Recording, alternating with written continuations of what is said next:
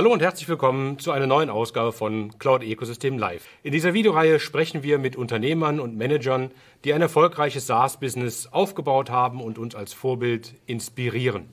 Laut einer aktuellen Veröffentlichung von McKinsey werden europäische B2B-Startups international immer wettbewerbsfähiger. Und wir freuen uns darüber, dass insbesondere SaaS Made in Germany Fahrt aufnimmt und es immer mehr deutsche SaaS-Provider gibt, die global eine bedeutende Rolle spielen oder eine Einhornbewertung erreichen. Signavio ist einer dieser absolut herausragenden Leuchtturmanbieter und eine wirklich coole und besondere Story. Vier Studenten am Hasso-Plattner-Institut gründen ihr Venture und entwickeln innerhalb weniger Jahre einen der erfolgreichsten deutschen SaaS-Provider. Mit Signavio hat das Gründerteam den Bereich Business Process Management im Enterprise-Segment revolutioniert. Zum Start hier ein kurzer Einblick zu Signavio. Die Geschwindigkeit, in der sich Unternehmen verändern müssen, nimmt rasant zu. Sie stehen vor der Herausforderung, sich immer wieder neu zu erfinden und schnell auf neue Anforderungen des Marktes reagieren zu können. Prozessmanagement ist dafür eine wesentliche Basis für alle Unternehmen weltweit. Mit der Signavio Business Transformation Suite bietet Signavio einen kollaborativen Ansatz für das organisationsweite Prozessmanagement. Die Suite ist ein dynamisches Managementsystem, welches Unternehmen ermöglicht, Ideen in konkrete Aktionen umzusetzen. Die Suite besteht aus vier Werkzeugen: Signavio Collaboration Hub, Signavio Process Manager, Signavio Workflow Accelerator und Signavio Process Intelligence. Die Signavio Business Transformation Suite ist ein System, das Sie kontinuierlich dabei unterstützt, Ihre Strategie umzusetzen. Es ist nicht leicht, den richtigen Weg für sich zu finden. Doch mit der passenden Hilfe werden Sie Ihre Ziele erreichen. Signavio hilft Ihnen dabei.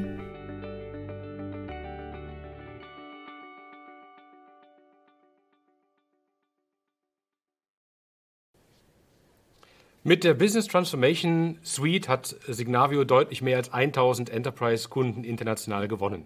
Und im Januar dieses Jahres dann der Paukenschlag. Signavio wird von SAP für knapp eine Milliarde Euro gekauft.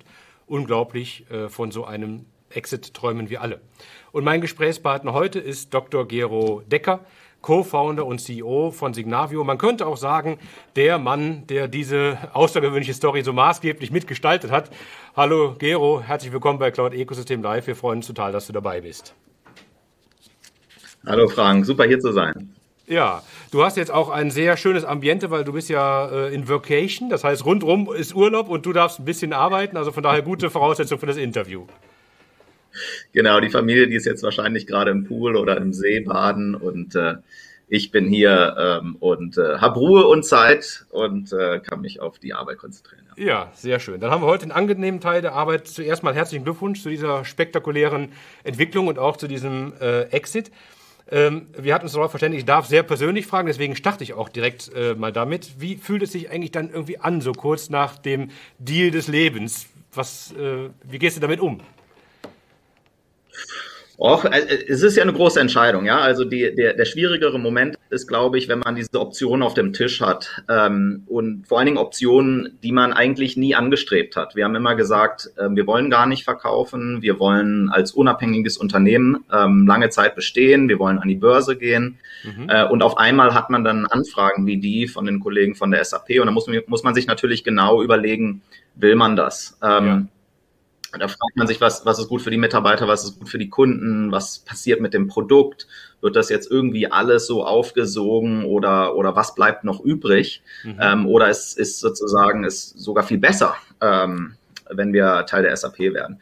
Jetzt danach, ähm, jetzt ist man voll in dem, in, in, im, im operativen Wirbelsturm drin. Wir müssen ja, ja unsere Firma jetzt integrieren mhm. ähm, in die SAP-Landschaft ähm, und äh, mein Workload ist eher hochgegangen als runter. Ähm, und äh, das wird jetzt erstmal eine ganze Zeit so sein, dass einfach unglaublich viel zu tun ist und man sich da durchlavieren muss und, und sicherstellen muss, dass das auch alles sauber funktioniert. Mhm, okay. Ähm, und wenn man jetzt so eine, so eine Unterschrift leistet und die Unterschrift äh, trocken wird, äh, also wirklich bei so einem Deal, was macht man danach als erstes? Also wie, wie geht man damit um? Habt ihr da irgendwie kräftig gefeiert? Ich meine, wir hatten noch einen Lockdown. Wie, wie ist das abgelaufen? Also in, in Corona-Zeiten ist natürlich eh alles anders. Also wir waren direkt nach dem Notartermin. Ich habe eine schöne Flasche Whisky mitgebracht. Ich bin mhm. Whisky-Liebhaber. Die haben wir erstmal äh, weg, weg, wegkonsumiert. Und dann sind wir, dann haben wir uns erstmal richtig edel äh, was zu essen geleistet. Wir sind mit einer Taxikolonne zum McDrive gefahren. Das war das Einzige, was offen war in der Stadt. Und haben dann mitten in der Nacht äh, uns alle mit, mit McDonalds-Menüs äh, ausgestattet und dann in der Hotellobby mit sicherem Abstand ja. äh, haben wir dann äh, Coke, bei Coke Zero und Big Macs äh, den Abend ausklingen lassen. Na, das hört ja wirklich fantastisch an. ähm, es, es, äh, es wird ja spekuliert, dass du ähm, bei dem Exit noch mit ungefähr 5 15 Prozent an Signavio äh, beteiligt warst. Was bedeutet das jetzt für dich persönlich, so ein erfolgreicher Exit? Also äh, finanziell gesehen war es für mich jetzt keine, das war jetzt kein ausschlaggebender Grund für mich, mhm. ähm, zu verkaufen oder nicht zu verkaufen. Man muss dazu wissen, wir haben auch schon vorher in vorherigen Finanzierungsrunden immer einen kleinen Teil unserer Anteile mitverkauft. Das heißt, ähm, quasi sozusagen finanziell in, in, im sicheren Hafen war ich eigentlich schon seit 2015. Ja, ich habe mir zu der Zeit ein Haus gekauft und äh, äh, ein bisschen Geld aufs Konto der Kinder überwiesen, damit die eine ordentliche Ausbildung sich leisten können später. Mhm. Also das hat eigentlich nicht mehr den großen Unterschied gemacht und irgendwann werden Beträge halt auch einfach surreal. Ja? Und ja. Äh, und, und, man muss was Sinnvolles damit machen und das machen wir hoffentlich in der Zukunft auch oder haben damit jetzt schon angefangen. Ähm, aber das macht jetzt den, ob ich jetzt drei Millionen auf dem Konto habe oder 100 Millionen oder noch mehr, ähm, das macht am Ende des Tages keinen großen Unterschied. Mhm. Okay, sehr gut. Wir werden ja gleich auch nochmal über den Deal und auch die Zusammenarbeit mit, äh, mit SAP sprechen. Vielleicht äh, zum Start kannst du nochmal beschreiben, wo Signavio aktuell steht, weil das Thema haben wir schon zugeordnet, haben wir eben im Einspieler gesehen. Vielleicht kannst du noch ein bisschen was über Signavio erzählen, also zum Beispiel Anzahl äh, Kunden, Anzahl Mitarbeiter und dass du uns da ein Bild gibst. Genau, also jetzt, als wir in Teil der SAP geworden sind, das war Anfang äh, März, so roundabout 2000, bisschen mehr Kunden, mittelgroße, große Kunden, ähm, Offices, Büros, Mitarbeiter in äh, 13 Ländern dieser Welt, ähm, überall verteilt Nordamerika, Europa, Asien, Australien. Mhm. Ähm, was, was, was würdest du noch gern wissen? Umsatz, ähm, der nächste große Meilenstein wäre für uns gewesen, als Standalone Company 100 Millionen Euro ERA zu erreichen. Da waren wir noch nicht ganz ähm, mhm. zum Zeitpunkt des ähm, des Verkaufs. Und jetzt ist natürlich spannend zu sehen, äh, jetzt läuft gerade das erste Quartal zu Ende, wo wir voll Teil der SAP sind. Mhm. Und diesen Rocket Booster, den merkt man jetzt schon. Ja? Also es ist ja. wirklich faszinierend, wie die Geschwindigkeit nochmal um Faktor 2, nochmal Faktor 3 nach oben geht. Einfach dadurch, dass man Teil von so einem größeren Ökosystem ist. Mhm. Ja, cool und äh, auch sehr beeindruckend. Ähm, vielleicht werden wir nochmal weiter zurückgehen in, äh, in, in, die Zeit, wo ihr wirklich dann irgendwie losgelaufen seid. Du hast ja äh, Software Engineering am Hasso-Plattner-Institut studiert, Doktorarbeit äh, dann geschrieben über Business Process Management mit Summa Cum Laude, ne? also lässt sich auch sehen. Also bist sehr früh in das ganze Thema ähm, eingestiegen. Wie hat es sich dann weiterentwickelt? Gib uns da doch vielleicht nochmal einen kleinen Einblick. Genau. Also los ging es mit einem Studentenprojekt an der Uni. Einfach Spaß, aus der, Spaß an der Freude, Spaß an der Technologie. Ähm, wir wollten damals quasi sowas wie ein ja, Maltool im Webbrowser äh, einfach mal bauen, äh, weil es sowas wie Microsoft Office im Webbrowser gab es schon. Ähm, aber jetzt einen PowerPoint oder einen Visio im Webbrowser, das gab es nicht. Und dadurch, dass wir aus der Prozessecke kamen, war das natürlich auch für uns sehr naheliegend, sich über Flowcharts, über ähm, Prozessmodelle äh, zu unterhalten, ähm, wo ich ja abbilde, wie ich in Zukunft arbeiten will in einem Unternehmen. So, wie ging es dann los? Wir hatten Glück, wir haben sehr schnell einen ersten Kunden. Ähm, das war die AOK Brandenburg, die stand kurz mhm. vor der Fusion mit der AOK Berlin. Mhm. Ähm, x tausend Mitarbeiter hier, y tausend Mitarbeiter dort. Äh, müssen innerhalb kurzer Zeit ein gemeinsames Unternehmen bilden, Zusammenschluss auf Augenhöhe. Und da war natürlich unser Ansatz super. Kollaboration, Prozessgestaltung, gemeinsam die Zukunft gestalten. Das war sozusagen passte wie die Faust aufs Auge. Ähm, super Teams und äh, die haben unsere Software super angenommen. Das war so unser erster Kunde, mhm. an dem wir uns lang entwickelt haben. Ähm, mhm. Und dann ging es ja, wie es immer so ist, am Anfang ist es super zäh. Ja, man gewinnt den ersten Kunden, aber der zweite lässt erstmal ewig auf sich warten. Ähm, also das war schon so ein bisschen komisch, weil viele Leute ähm, sehr starkes Interesse an dem hatten, was wir gemacht haben. ähm, aber keiner gekauft hat. Ähm, wir dachten, das liegt einfach nur am Handwerklichen. Wir haben uns einen sehr erfahrenen Vertriebskollegen mit an Bord geholt, den Gerrit de Wehr, der heute noch mit dabei ist und für uns den Dachmarkt äh, auch weiterhin jetzt leitet und unter, der, unter dem SAP-Dach. Und äh, aber irgendwann fing das an zu laufen. Ja? Und dann hat man einen dritten und einen vierten und einen fünften Kunden gewonnen. Und wir hatten einfach Glück, dass das, was wir im Produkt gebaut haben, äh, sich herausgestellt hat, dass das nicht für einen Kunden oder nur zwei Kunden funktioniert, ähm, sondern dass wir immer irgendwie so ein Händchen dafür hatten, die Dinge zu bauen, die auch die Masse interessiert. Mhm. Und äh, den Claim, den wir damals abgesteckt haben, zu sagen, Prozessmanagement, Prozessgestaltung ist etwas, was nicht nur zwei oder drei Leute machen sollten im Unternehmen, sondern zwei oder dreitausend Leute im mhm. Unternehmen. Mhm. Ähm, das hat einfach den Zeitgeist getroffen. Ähm, es war ah, diese ja. Mhm. neue Generation, Enterprise 2.0 hieß das damals, Social Networks kamen hoch.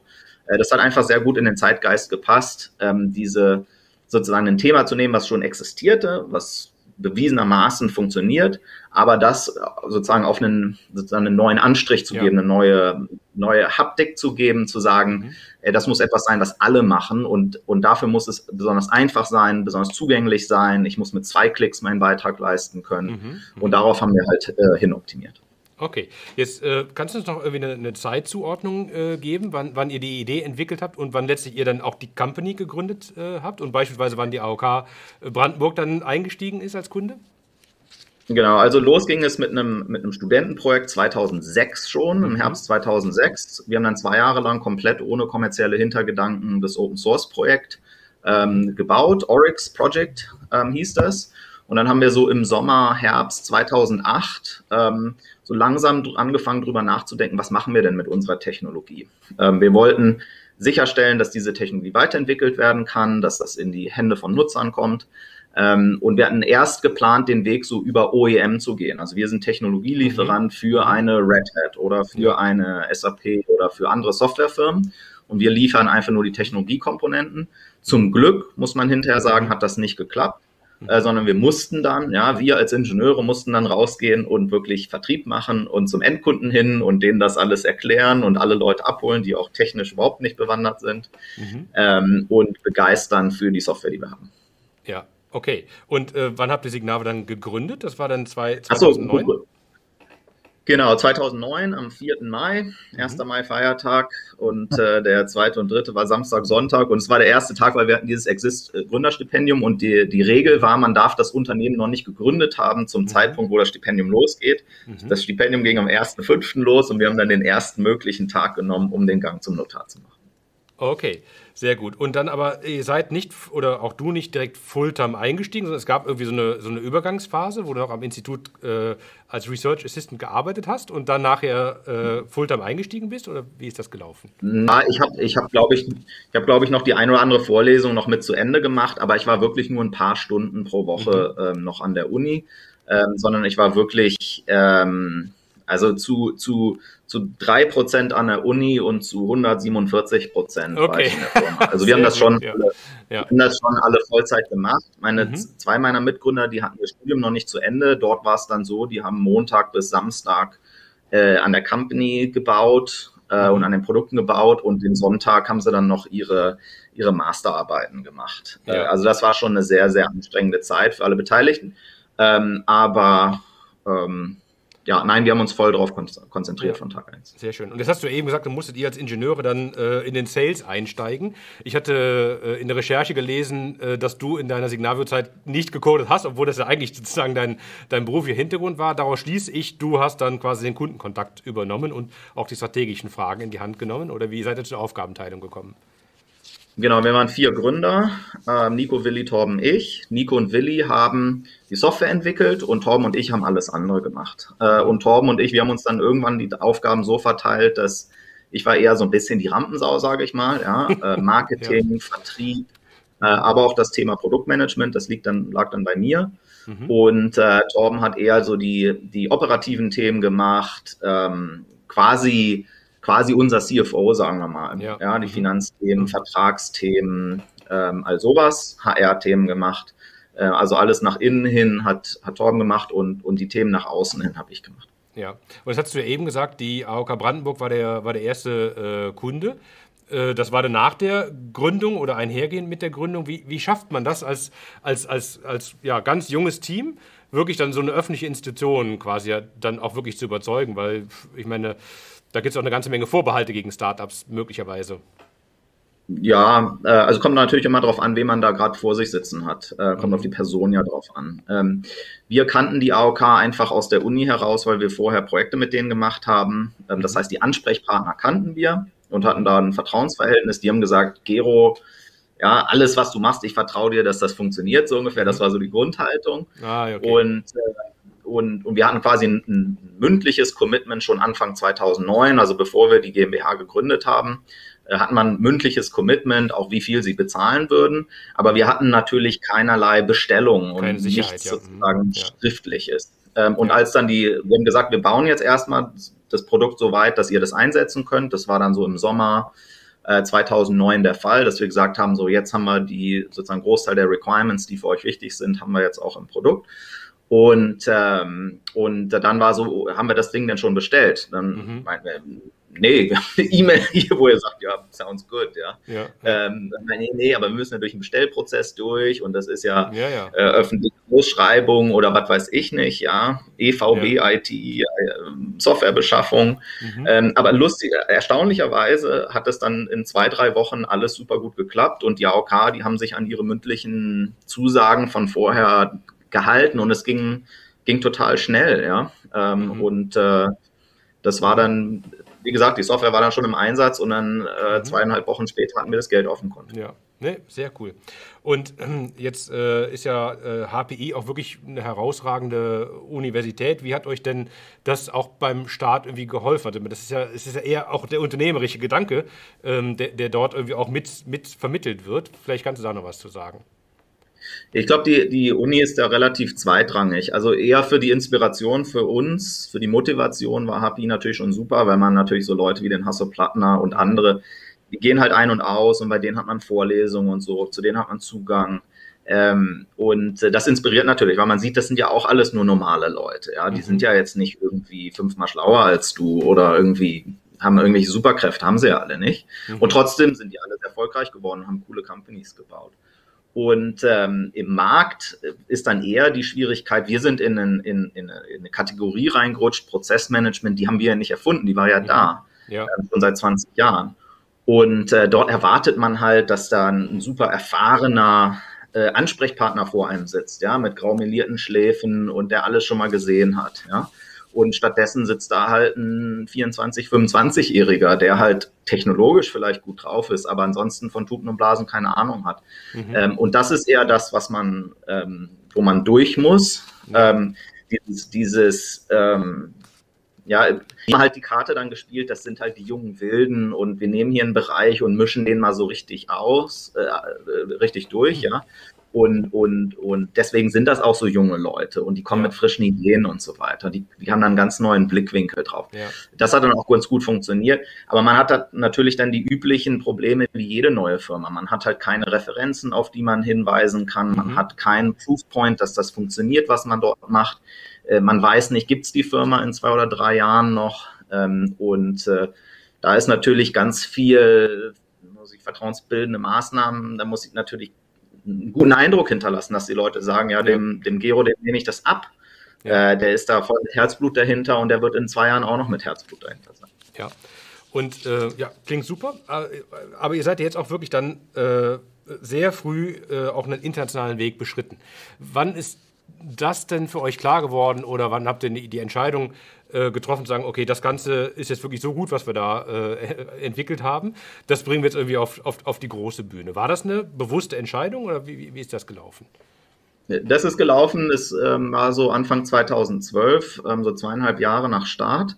Ähm, in, in, äh, mit ganz viel Alkohol-Intus an der Bar, ähm, weil ich nämlich den einen Vorstand von einem unserer großen Wettbewerber dort getroffen habe, per Zufall. Mhm. Und äh, der meinte, Gero, also irgendwas macht ihr was anders als alle anderen und, und wir haben Angst vor euch, ja, und, und uns schlottern die Knie. Aber das Gute ist ja, dass ihr ausschließlich in Deutschland, in Deutschland unterwegs seid. Ja. Mhm. Und solange ihr uns den Rest der Welt noch zur ähm, ja, noch unangetastet lasst, ähm, dann haben wir überhaupt kein Problem. Ihr könnt hier gerne ein paar Kunden in, in Deutschland bekommen äh, ja. von uns. Ja, das ist fein.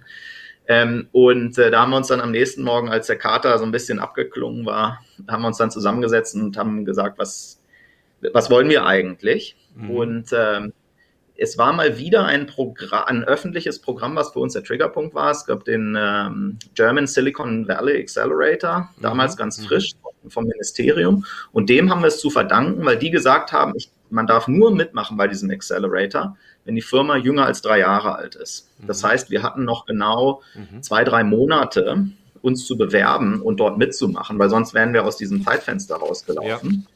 Und das war für uns die Forcing Function zu sagen, ähm, lass uns mal nicht nur in Deutschland und deutschsprachigen Raum aktiv sein, sondern mal rübergehen nach Amerika und dort gucken, was so geht. Ja, und ich fand das natürlich persönlich auch sehr spannend, weil mir alle Leute gesagt haben, in Deutschland kann man keine vernünftigen Softwarefirmen bauen, du musst in Silicon Valley, wenn das groß werden soll.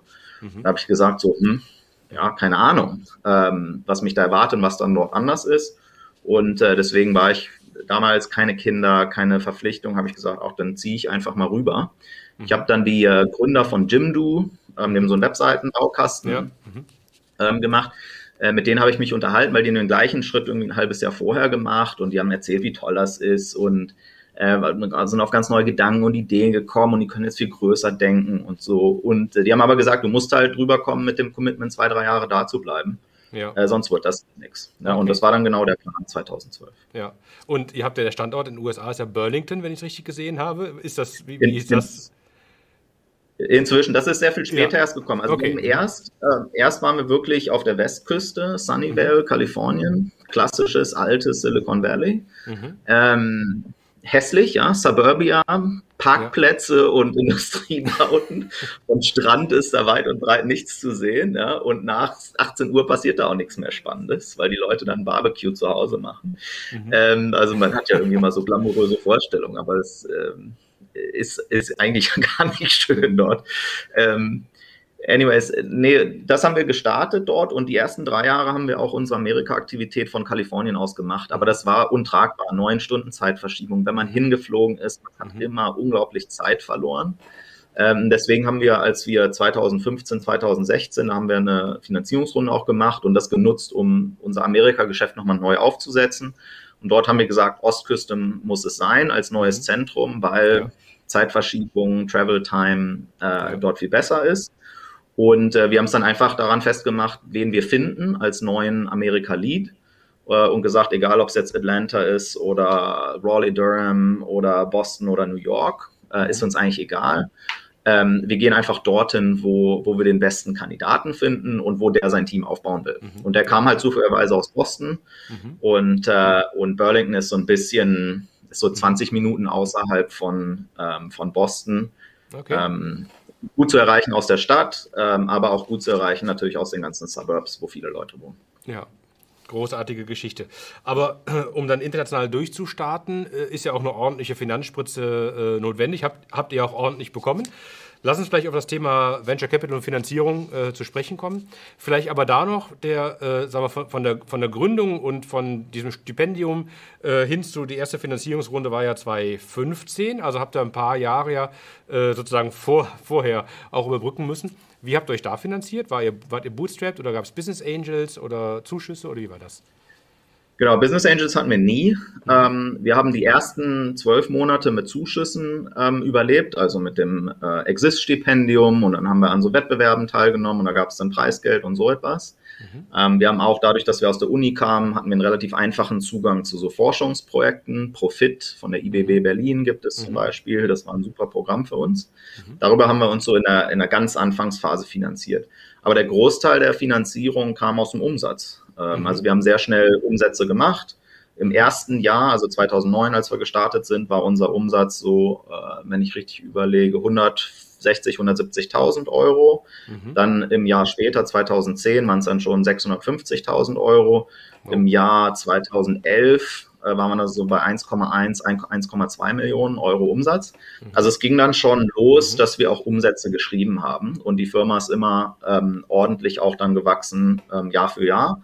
Und wir waren dann in dem Jahr 2015, als wir eine Finanzierungsrunde gemacht haben, waren wir auch hochgradig profitabel. Wir hatten in dem Jahr, ich glaube, 8,5 Millionen Euro Umsatz mhm. ähm, bei 3 Millionen Euro EBIT. Mhm. Respekt. Ja, das klingt sehr gut.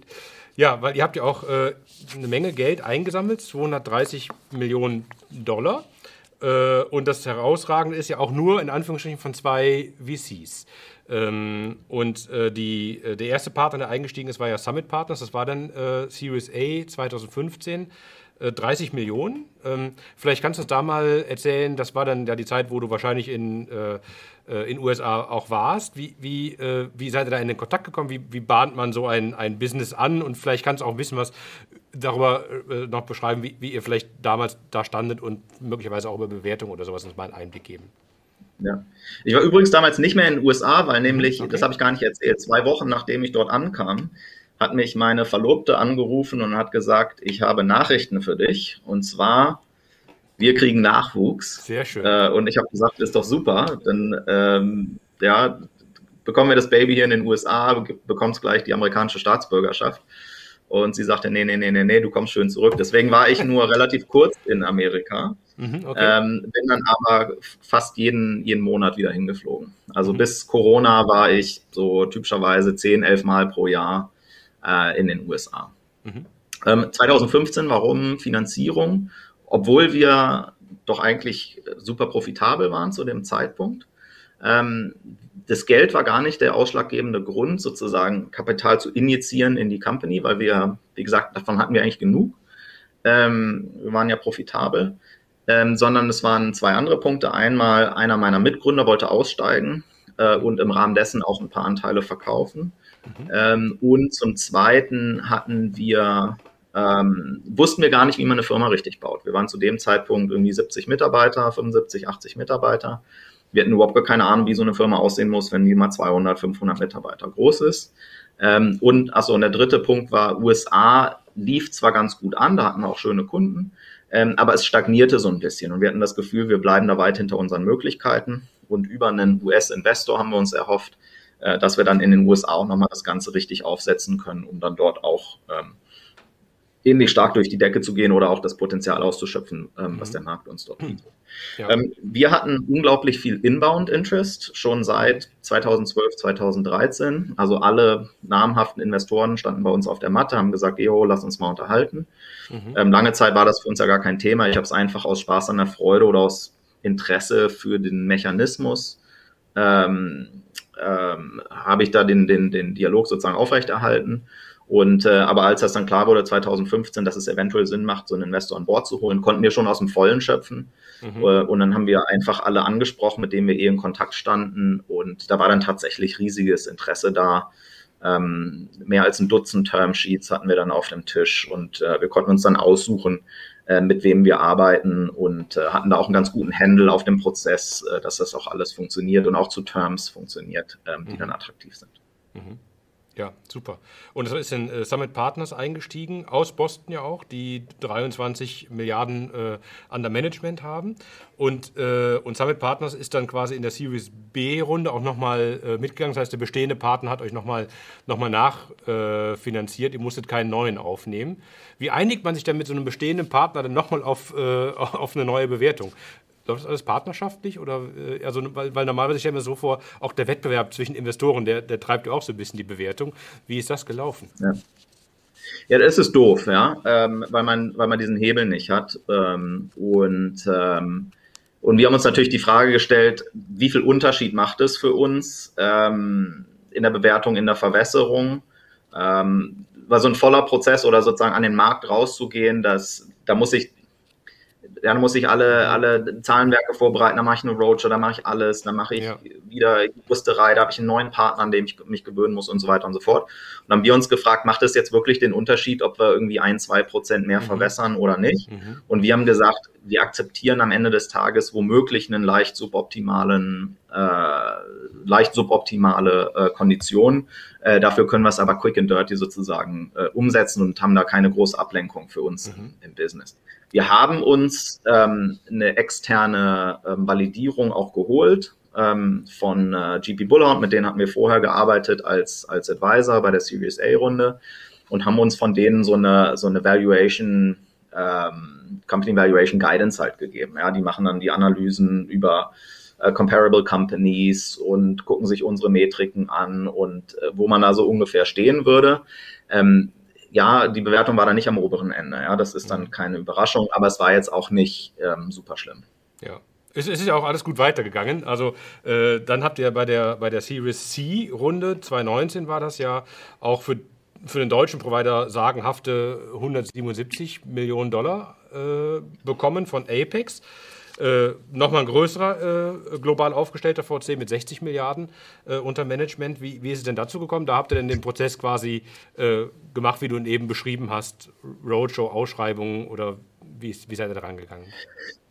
Ja, also wie, wie kam es dazu überhaupt? Ähm, de, de, de, die, die Hinleitung dazu war quasi, dass wir uns nochmal ähm, darüber Gedanken gemacht haben, wie soll eigentlich der Pfad für Signavio aussehen für die nächsten Jahre. Und da waren wir gerade auf so einem, an so einem Punkt, wo zum ersten Mal der Traum erlaubt war, äh, Richtung Börsengang zu marschieren. Mhm. Ja, ähm, und äh, das haben wir vor uns gar nicht getraut. Also wenn ich irgendwie 10, 15 Millionen Euro Umsatz mache, dann muss ich über einen, über einen Börsengang nicht nachdenken. So, aber 2019 äh, waren wir dann schon wesentlich größer. Und, ähm, und da haben wir natürlich auch dann die, die, die Gespräche gehabt mit Summit, gesagt, hey, hört zu, wir würden gerne Richtung Börsengang gehen. Wir wissen alle, man muss 80, 100, 120, 150 Millionen ARA auf dem Tacho haben, damit das überhaupt Sinn macht, ähm, an die Börse und, und zu ich, gehen. Und wenn ich fragen darf, Gero, wo ungefähr wart ihr denn zu der Zeit? Weißt du das noch auswendig? Ähm, als, als die Überlegung so losging, ich glaube so bei 25, 30 Millionen mhm. Roundabout, so in dem Stil, ja, oder ja. vielleicht ein bisschen drunter. Ähm, ja. mhm. Äh, als, wir den, als wir den Prozess gestartet haben. Und es ging ja dann alles sehr schnell. Das waren ja dann irgendwie zwei, drei Monate, dann war alles wieder gegessen ähm, und, und ähm, umgesetzt. Ähm, Nee, und, äh, und, und dann hat sich Summit natürlich auch angeguckt und hat gesagt, hey, wir sind seit Ende 2015 drin, wenn wir jetzt einen Börsengang irgendwie äh, 2022, 2023 machen, ja, das sind ja jetzt nochmal, ähm, das sind ja jetzt nochmal drei Jahre, nochmal vier Jahre, die wir quasi ähm, da mitgehen müssen, müssen wir euch dann eventuell in einen anderen Fonds reinrollen oder wie machen wir das, dass wir da auch intern in keine Schwulitäten kommen. Ähm, und ihr seid ja jetzt schon total gewachsen, ja. Mhm. Ähm, und, und eigentlich haben wir unser Geld ja schon gemacht. So, und ähm, da haben wir uns dann angeguckt, wie groß ist das Interesse im Markt, wie sehen Bewertungen aus im Markt. Die waren zu dem Zeitpunkt schon ein bisschen hochgegangen. Ähm, nicht so crazy wie jetzt heutzutage, ähm, aber schon auf einem besseren Level als 2015 damals. Ähm, und dann haben wir gesagt, okay, wir holen uns jetzt einen neuen, äh, einen neuen Investor an Bord, der Interesse hat, äh, auch die nächsten drei, fünf, sieben Jahre wieder mitzugehen. Wir können quasi die, die Uhr auf Null setzen ähm, Richtung Liquidity Event. Und, äh, und Summit darf auch ein paar Anteile verkaufen als Teil der Runde, ähm, sodass die schon mal ihr Geld gemacht haben und alles, was sie drinnen lassen, ist dann quasi Sahneschlag, was dann hinten raus ja. nochmal einen Booster gibt in deren Form. Mhm. Ähm, so, und, und das war so die Abmachung und ab dem Punkt schwenkte sich dann halt auch das Bild. Vorher war Summit klar im, im Lead, im Driver Seat von der Investorenseite. Und danach war es halt Apex. Ja. Ähm, das waren dann meine Hauptansprechpartner. Und äh, die anderen im Board, die anderen in der, in der ähm, Gesellschafterrunde sind dann halt mitgeschwommen.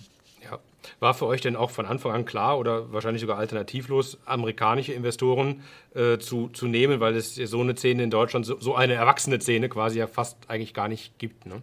Muss, muss man quasi dann. Ja, wir waren, ja, wir, wir waren da relativ flexibel. Wir haben uns halt gesagt, manche Fonds schließen wir aus. Also wir wollten Softbank nicht wegen Geld aus Saudi-Arabien. Ähm, wir hatten äh, Möglichkeiten aus China ähm, sehr viel Geld zu bekommen, haben wir gesagt, pff, das ist jetzt nicht das, was zu uns passt, mhm. ähm, sondern wir wollen schon, dass sozusagen der, die, denen das dann am Ende des Tages zugutekommt, wenn unsere Firma sich gut entwickelt, ja, fühlen wir uns besser damit, wenn das ein Pension Fund irgendwo in der westlichen Hemisphäre ist. Ähm, das passt besser zu uns und aus, aus diesen Kriterien heraus haben wir uns dann auch angeguckt, welche Fonds wir ausschließen und, und welche Fonds wir drin lassen, ähm, mit denen wir gehen. Und dann mhm. in Amerika ist die Szene halt einfach ähm, wesentlich reifer und das sind auch größere Fonds. Ähm, ja. Und äh, deswegen war das dann einfach nur eine Frage von, ähm, ja, von Heuristik, dass es ein Amerikaner geworden ja, ist. Ja, klar. Es ist ja auch im Grunde auch für den Tech-Standort Deutschland wirklich sehr gut, dass man auch als deutscher Provider, würdest du dich selber noch als deutscher SaaS-Provider bezeichnen auch, der zwar global aufgestellt ist, aber deutsch seid ihr, ne, würdet ihr sagen? Naja, also wir haben, wir haben äh, also internationaler Umsatz ist deutlich größer als das, ja, was ja, wir in Deutschland klar, machen. Ja, wir, haben eine starke, wir haben eine starke Kundenbasis. Also wenn wir unterwegs sind, dann finden die Leute das natürlich super, dass wir Deutsch sprechen und an so an deutsche Geflogenheiten ähm, da auch anpassen können. Ganz ehrlich, wenn wir in Amerika unterwegs sind, dann wird ganz Thema. stark die amerikanische Flagge geschwungen und vielleicht noch ein bisschen German Engineering, ja, so nach ja, dem Motto, mhm. 90 Prozent unserer Entwickler sitzen in Deutschland, German Quality und so, das finden die schon gut. Mhm. Äh, aber ansonsten Go-to-Market, äh, alle Customer Touchpoints müssen American sein, ja, und das mhm. gleiche übrigens in Frankreich, da müssen alle Touchpoints französisch sein. Ja. Und in Japan müssen alle Touchpoints äh, japanisch sein, sonst habe ich da überhaupt keine Chance. Ja, ja. Dann lass uns doch vielleicht jetzt mal in Richtung äh, Markt ähm, und, ähm, und Produkt rübergehen. Du hattest ja eben gesagt, ihr hattet eine massive Nachfrage inbound ähm, und gleichzeitig ist ja das Thema Prozessmanagement, habt ihr, habt ihr nicht erfunden, ihr habt es nur anders gemacht. Vielleicht kannst du da nochmal in zwei, drei Sätzen erklären, was, was macht denn Signalview so anders als dann die bestehenden Lösungen? Genau. Also als wir gestartet sind, ging es wirklich um die Frage, um das Thema Kollaboration, Demokratisierung von Prozessgestaltung. Das hat vor uns niemand gemacht. Das war ein totales Expertenthema. Ähm, und wir haben gesagt, hey, hör zu, wenn ihr Kunde von uns werden wollt, dann müsst ihr auch mindestens 100 oder 1000 Lizenzen kaufen. Ja. Ähm, das macht sonst keinen Sinn, sonst, sonst, sonst ähm, fasst ihr damit gar nicht richtig Fuß in eurer, in eurem Unternehmen. Das war schon ein sehr anderer Ansatz als, mhm. Als, ähm, als andere Anbieter. Was dann über die Zeit passiert ist, ist, dass im Thema Prozessmanagement ähm, noch ein zweiter Bereich dazugekommen ist. Also nicht nur Erkenntnisse generieren dadurch, dass Leute sich austauschen und ihr Wissen teilen ähm, und zusammen Ideen haben, sondern auch datenbasierte Analyse von Prozessen, Stichwort Process Mining. Äh, unsere Freunde aus München, Celonis, ja einer unserer Hauptwettbewerber, ähm, die sind ja auch sehr groß geworden mit dem, mit dem Thema datengetriebene Prozessanalyse. Mhm. Und äh, das Thema haben wir auch äh, im Laufe der Zeit bei uns äh, mit aufgenommen, sind da äh, ein sehr, sehr relevanter Player äh, im Markt, haben da viele, viele Kunden. Und was uns jetzt ausmacht am Markt ist, wir haben klar die alten Stärken weiterhin, aber ähm, inzwischen das breiteste, den breitesten das breiteste Offering fürs Thema Prozesse verstehen, verbessern, transformieren. Mhm. Ähm, sowohl inside out aus meinem operativen Modell heraus, aber auch outside in, kommen von meiner von der Customer Experience, Customer Journey Personas, die ich habe, und dann übersetzen in, was muss intern in meinem Unternehmen passieren, um das bestmöglich äh, ja. zu bedienen. Ja, verstanden, sehr gut. Und ähm, jetzt ist es so, hast ja eben gesagt, ihr habt 13 äh, Standorte, teilweise Tokio, Melbourne, also wirklich, in dem Fall ja wirklich über die ganze Welt verteilt. Und das ist auch ja. äh, äh zum Gelingen eures Geschäftsmodells wirklich notwendig, Enterprise-Kunden als Zielsegment wirklich dann vor Ort zu sein. Das könnte man nicht von einem zentralen Standort aus steuern. Man muss nah am Kunden sein. Oder was war der, der Beweggrund dafür? Genau. Ähm, also jetzt, als wir zur SAP dazugekommen sind, waren wir ungefähr 500 Mitarbeiter. Inzwischen sind wir knapp 800. Ja, ähm, das ist schon wieder deutlich gewachsen. Ja, ähm, ich, ich muss nah dran sein ähm, am, am Markt, ja, das ist, ist gar keine Frage. Also wir haben uns natürlich auch Firmen angeguckt, die gesagt haben, wir haben irgendwie so zwei Hubs in der Welt und wir machen alles über Telefon und virtuell und, und remote. Mhm. Ähm, das funktioniert vielleicht in manchen Marktsegmenten, wo ich auch so Cookie-Cutter das Zeugs äh, verkaufen und servicen kann. In dem Prozessbereich muss man sich das so vorstellen, dass ich natürlich schon sehr gut verstehen muss, was die Situation des Kunden ist, welche ähm, durch welche Schwierigkeiten, durch welche Herausforderungen der gerade durchmarschiert, äh, um da möglichst nah äh, auch dran zu sein. Und da da, da, da, da findet auch viel so zwischen den Zeilen statt. Und da muss ich mhm. auch ein kulturelles Gespür dafür haben, was dort gerade passiert. Mhm. Ähm, deswegen, als wir zum Beispiel nach Frankreich gegangen sind, ähm, war halt klar, dass das, das muss über ein französisches Team gemacht werden. Und es ist für uns natürlich ein gewisses Investment, dann diese, Min diese Mindestgröße von fünf oder zehn Leuten in einem Markt ähm, aufzubauen, mhm. damit ich alle diese Touchpoints dann in Französisch auch äh, und mit Franzosen ähm, auch abbilden kann. Also insofern, das, das hat sich wie so ein roter Faden durchgezogen. Und in manchen Ländern macht es halt einen, einen, einen riesen Unterschied, ob ich auch persönlich da bin. Beispiel Australien. Australien ist nun mal sehr weit weg und der Markt ist jetzt nicht riesengroß, ähm, wesentlich kleiner als Deutschland zum Beispiel. Deswegen sind sehr viele Anbieter in Australien gar nicht vertreten. Das heißt, die Australier sind es eigentlich gewöhnt, aus den USA, aus Europa bedient zu werden, äh, nie jemanden ans Telefon zu bekommen, wenn die es gerade brauchen, nie mal jemanden persönlich zu treffen. Dabei gibt es in Melbourne die Kultur, sich über einen Kaffee oder über einen Feierabendbier zu treffen und, mhm. und Beziehungen aufzubauen. Ja. Und in dem Moment, wo du dann ein Team vor Ort hast, wir haben dann gesagt, wir brauchen mindestens wie gesagt, unser Setup waren immer so mindestens sechs, sieben, acht Leute ähm, in jedem Markt, in dem wir reingehen.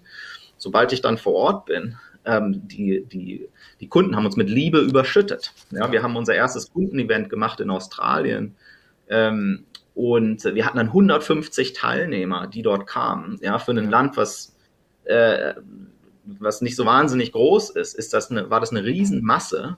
Und auch diese Begeisterung und diese persönliche, ja, so dieses Funkeln in den Augen und Gero, danke, dass ihr euch so committet auf Australien. Das haben wir bisher so noch nie gesehen von einem Anbieter. Ja. Äh, und auf einmal wirst du mit, mit Liebe überschüttet, die werden zu Botschaftern von dir und dann irgendwann äh, geht da so ein Momentum los, das, das kann man sich kaum vorstellen. Ja? Also in mhm. Australien haben wir innerhalb von ein bis zwei Jahren äh, sind wir zu dem de facto Standard für alles Prozess, Everything Process, sind wir das Synonym, sind wir der, der Hauptanbieter geworden, ja. Ähm, weil halt ja. niemand sonst sich äh, da so richtig um den Markt gekümmert hat. Ja.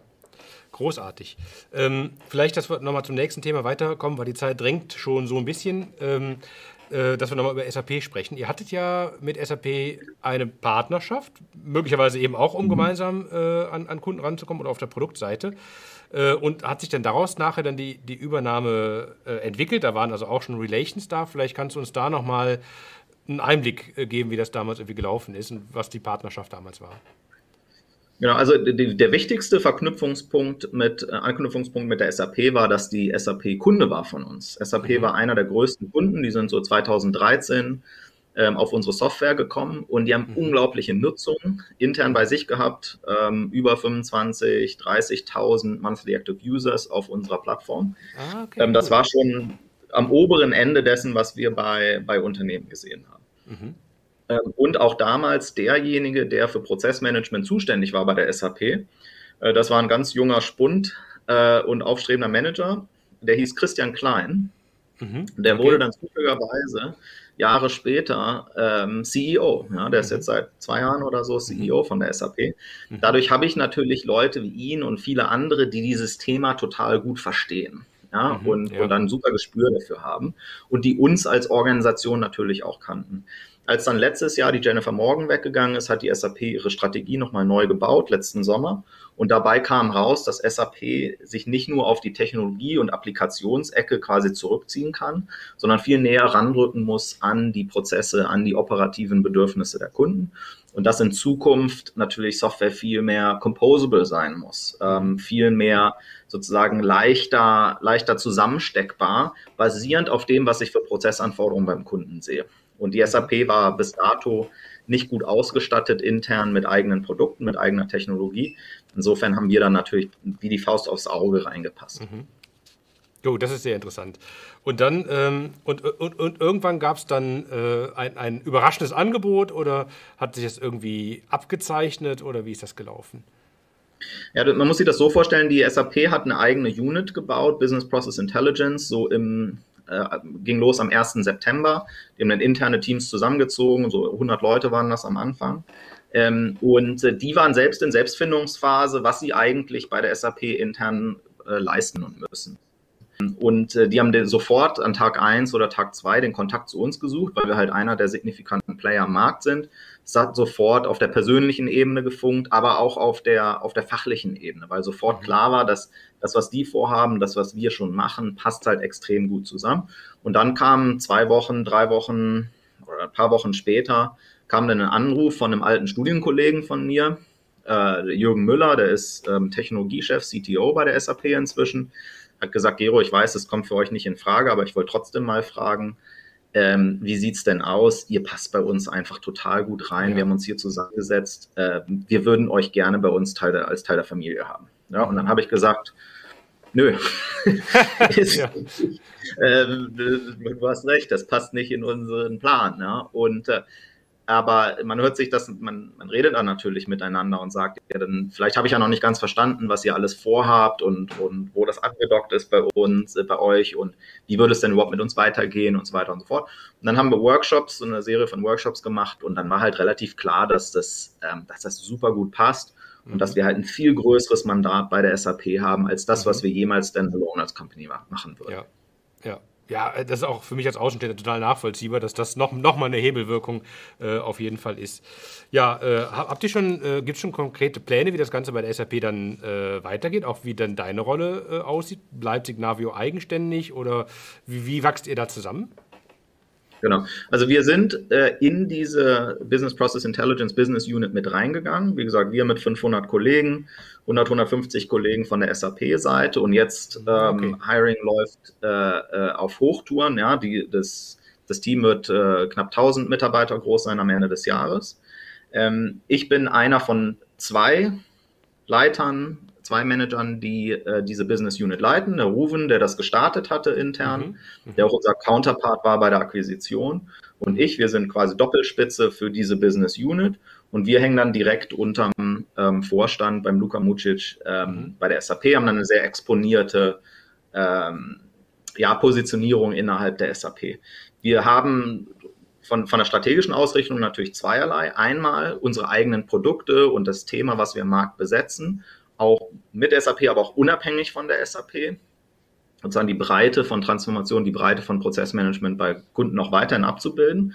Und das Zweite ist natürlich quasi Kern zu sein der Erneuerung, des Neuerfindens der SAP, ja, hin zu diesem mehr composable äh, Enterprise IT Stack, wo wir natürlich der Layer sind, der, der übersetzt zwischen dem, was der Kunde braucht und will und was ihn erfolgreich macht und dem, was ähm, so ein Anbieter wie SAP halt leisten kann. Mhm. Ja, insofern haben wir jetzt mit sämtlichen Produktgruppen zu tun. Wir haben mit dem kompletten Consulting zu tun. Wir haben mit den Industry Solution Kollegen bei der SAP zu tun, mit dem Ökosystem äh, der SAP äh, zu tun, weil wir natürlich jetzt ein ganz zentraler Layer ähm, innerhalb der kompletten SAP-Landschaft werden äh, und mhm. in Zukunft keiner mehr um uns drumherum kommt, wenn es darum geht, ähm, SAP-Produkte, ähm, SAP-Technologien einzusetzen. Mhm.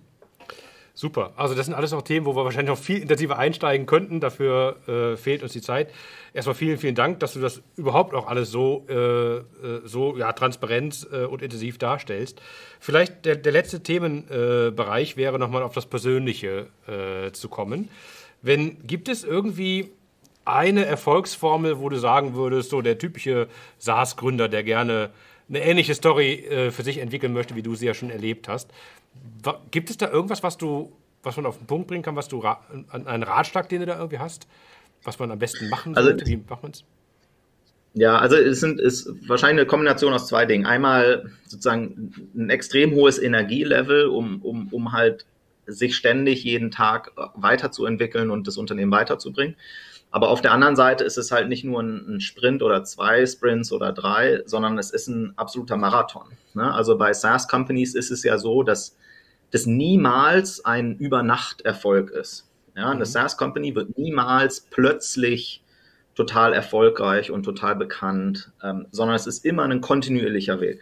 Es gab mal dieses schöne Bild, ähm, ja, SaaS ist wie ein Zug, der ist unglaublich schwer in Gang zu setzen ähm, aber auf Basis des, des Abonnementgeschäfts, des, des Subscription-Modells, ist es halt ein Zug, dass wenn er einmal angefangen hat, Geschwindigkeit zu entwickeln, ist er nicht mehr aufzuhalten. Ja, und es geht dann darum, äh, kontinuierlich den, den Zug am Laufen zu halten und immer schneller zu machen. Ähm, und das muss man als Gründer, ähm, als Leader in so einer Company, muss man sich darauf einstellen, das ist eine lange Reise. Ja? Mhm. Und äh, es ist nicht so irgendwie Blockbuster Success, äh, wo ich mit meiner App irgendwo äh, ja, in einer, einer Late-Night-Show auftrete und dann habe ich 100 Millionen User ähm, und, und bin gemachter Mann, gemachte Frau, ähm, sondern das ist eine Reise, die dauert fünf Jahre, sieben Jahre, zehn Jahre, 15 Jahre, 20 Jahre, ähm, bis ich halt äh, wirklich so eine, so eine Story entwickelt habe. Mhm.